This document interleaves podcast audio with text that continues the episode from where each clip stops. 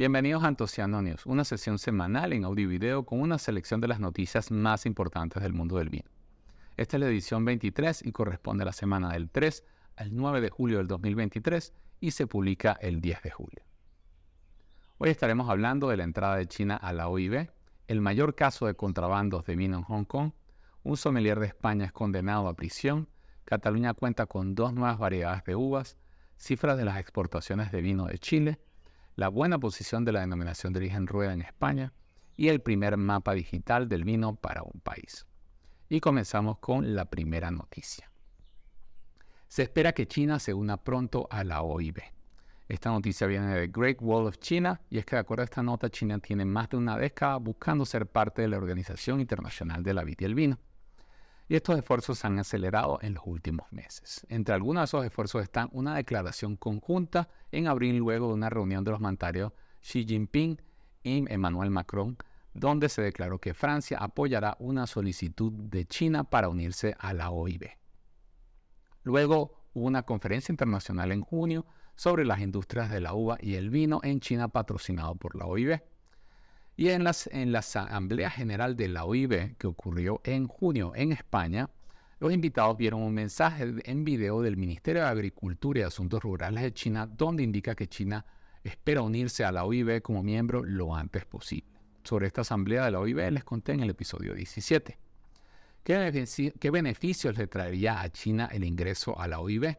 Colocaría a ese país en el mismo escenario junto con otros grandes productores de vino y ayudaría a mejorar la calidad de sus vinos, obteniendo y aplicando mejores procesos de elaboración y estándares internacionales, junto con la aplicación de tecnología de amplio uso en otros países productores. A China le hace mucha falta ingresar a la OIB porque tiene una larga historia cultivando uva de mesa, pero poca historia en la elaboración de vino y tiene planes muy ambiciosos. Solo para la región de Ningxia, que es la mayor eh, en producción del país, esperan tener para 2025 66 mil hectáreas cultivadas, 300 millones de botellas al año y 13.800 millones de dólares en ingresos.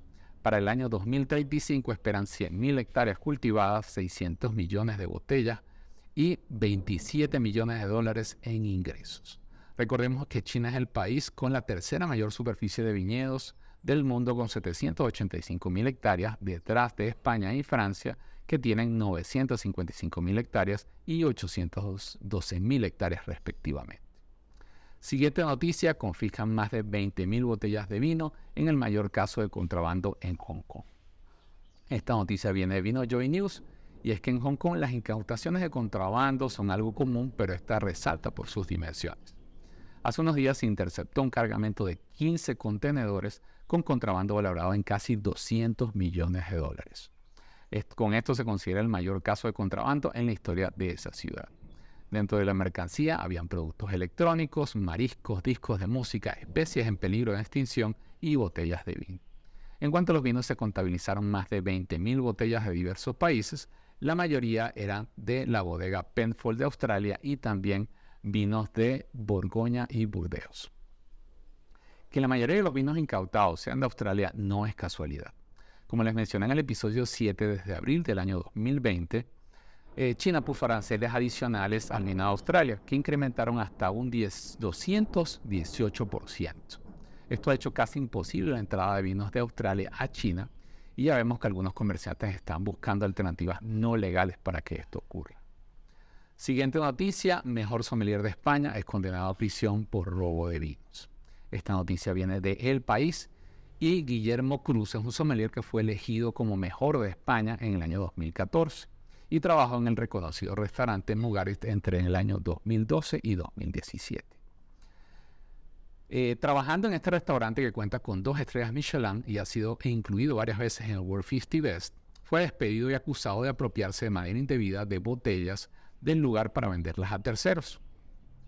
El acusado indicó que las botellas vendidas eran suyas y que aprovechaba un beneficio que el restaurante ofrecía a sus empleados para comprar botellas a costo menor. Sin embargo, parece que no pudo demostrar la propiedad de todos estos vinos vendidos porque un juzgado del País Vasco lo ha condenado a dos años de cárcel y una multa de una indemnización de 22 mil euros. Esta condena no parece estar a la altura de lo solicitado por el restaurante que solicitaba cuatro años y medio y una indemnización de 60 mil euros. La defensa del sommelier ha apelado y veremos cómo se termina de desarrollar esta historia en el futuro. Siguiente noticia, Cataluña ya puede vinificar dos nuevas variedades de uvas.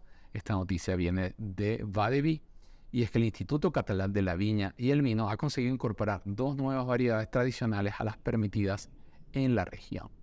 Las nuevas variedades son la cariñena roja, también conocida como cariñena gris, y la verdiel, que también es conocida como verdil. Ambas son variedades blancas. Esto es un paso previo y necesario para que las denominaciones de origen de la zona puedan agregarlas a sus listas de variedades autorizadas. Con estas dos variedades ya son 61 variedades las permitidas en la región y en total son 16 las nuevas variedades que se han incorporado en el catálogo vitícola en los últimos 10 años. Eh, estas incorporaciones son parte de un plan de identificación y preservación de variedades que se consideran patrimoniales de la zona a fin de diferenciarse y ser más competitivos en un mercado con una oferta creciente. En lo personal nunca había escuchado hablar de estas variedades y es difícil que pueda probar un vino de, con ellas en el futuro cercano, pero espero que algunos de los seguidores de Antociano News puedan hacerlo pronto. Siguiente noticia, las exportaciones de vino en Chile caen en 2022. Esta noticia viene de Enolife y es que según datos de las aduanas chilenas de 2022, Chile redujo un 4% el volumen de vino exportado con 832 millones de litros, que considera esta su peor cifra desde el año 2014. En cuanto al valor, su facturación se redujo un 2,9% a 1.908 millones de dólares.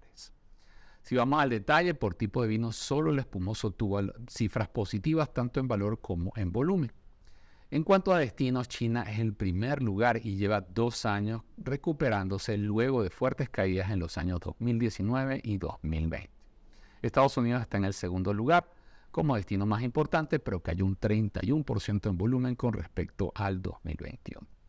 Con estas cifras, Chile se encuentra como cuarto exportador mundial de vino, tanto en valor como en volumen. Siguiente noticia, la denominación de origen rueda se convierte en la segunda denominación de origen con más vinos vendidos en España. Esta noticia viene del vinícola y fue un informe elaborado por la consultora Nielsen IQ sobre el mercado de vinos de España y publicado en el mes de julio. Se puede observar que la denominación de origen rueda posee un 13,9% de cuota del mercado para vinos de calidad y un 42% de cuota de mercado para vinos blancos de calidad. La única denominación de origen que supera a Rueda es la denominación de origen calificada Rioja, y estos resultados son bastante impresionantes tomando en cuenta que el consumo de vino blanco en ese país es de 33% versus 61% para los vinos tintos. Estas siguen siendo buenas noticias para la denominación de origen, eh, en el episodio 17 les había mencionado que las ventas de rueda en Estados Unidos habían aumentado luego de una alianza que realizó con la denominación de origen Ribera del Duero. Última noticia, Austria presenta el primer mapa digital del vino. Esta noticia viene de Vine Plus y es que Austria es el primer país que cuenta con un atlas digital del vino. En el sitio ridenkarten.at pueden encontrar más de 5.000 viñedos con información detallada sobre cantidad de horas de sol, temperatura media, precipitaciones, pendiente, altitud y variedades cultivadas. Adicionalmente se puede obtener información sobre pueblos y regiones. Este es el resultado de un desarrollo de varios años eh, de la Osterreich Wein eh, Marketing en colaboración con la Universidad de Viena. La herramienta me parece muy útil, la estuve usando y los invito a visitar.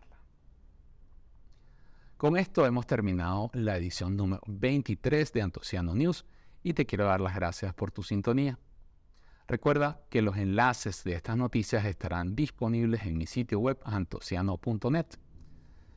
Adicionalmente te hago una selección de noticias extras que comparto de manera exclusiva por correo y por WhatsApp. Te invito a que me ayudes a llegar a más personas y esto lo puedes hacer con una valoración 5 estrellas en el podcast y con un like y suscripción en YouTube. También te invito a seguirme en mis redes sociales, Facebook, Instagram, Twitter, TikTok Vivino o cualquier otra. Vas a encontrarme como Antociano. Será hasta la próxima edición y de eso que el buen vino te acompañe siempre.